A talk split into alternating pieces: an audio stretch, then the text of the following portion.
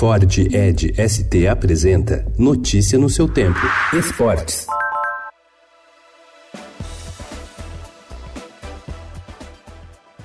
O grid atual da Fórmula 1 tem um russo como piloto mais identificado com o Brasil.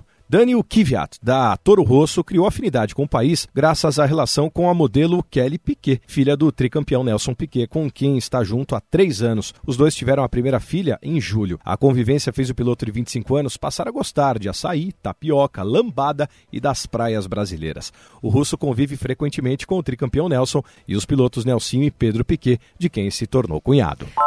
A seleção brasileira jogou muito mal. Perdeu para a Argentina por 1 a 0 o gol de Messi em rebote de pênalti que ele mesmo cobrou e Alisson defendeu e completou ontem cinco partidas sem vencer. O time não teve criatividade, pouco concluiu contra o gol do adversário e ainda perdeu um pênalti logo no início.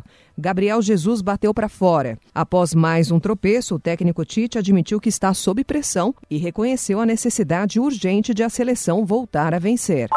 O Santos tem contrato com o técnico Jorge Sampaoli até dezembro de 2020, mas isso não quer dizer muita coisa no futebol. Ofertas poupudas aparecem e seduzem profissionais a ponto deles rasgarem documentos com suas assinaturas e negociarem saídas. A diretoria do Santos sabe que pode perder seu técnico após o Brasileirão. Para que isso não ocorra, o presidente do clube, José Carlos Pérez, está disposto a ele mesmo rasgar o contrato atual, aumentar o salário do argentino e prolongar o vínculo dele para além do fim do próximo ano. Santos e São Paulo se enfrentam hoje às 5 horas da tarde na Vila Belmiro.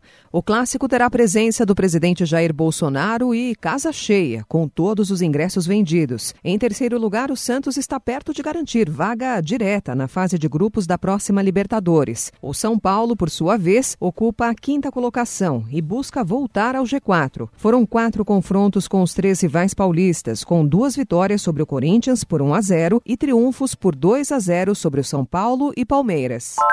O Brasil fechou o Mundial de Atletismo Paralímpico de Dubai com a inédita segunda colocação no quadro de medalhas. Com dois bronzes conquistados ontem, o país deixa Emirados Árabes com 39 pódios, sendo 14 ouros, 9 pratas e 16 bronzes. Ficou atrás somente da China, que conquistou 55 medalhas e finalizou à frente de potências como Reino Unido, Estados Unidos e Rússia. Notícia no seu tempo. É um oferecimento de Ford Edge ST, o SUV que coloca performance na sua rotina até na hora de você se informar. maar.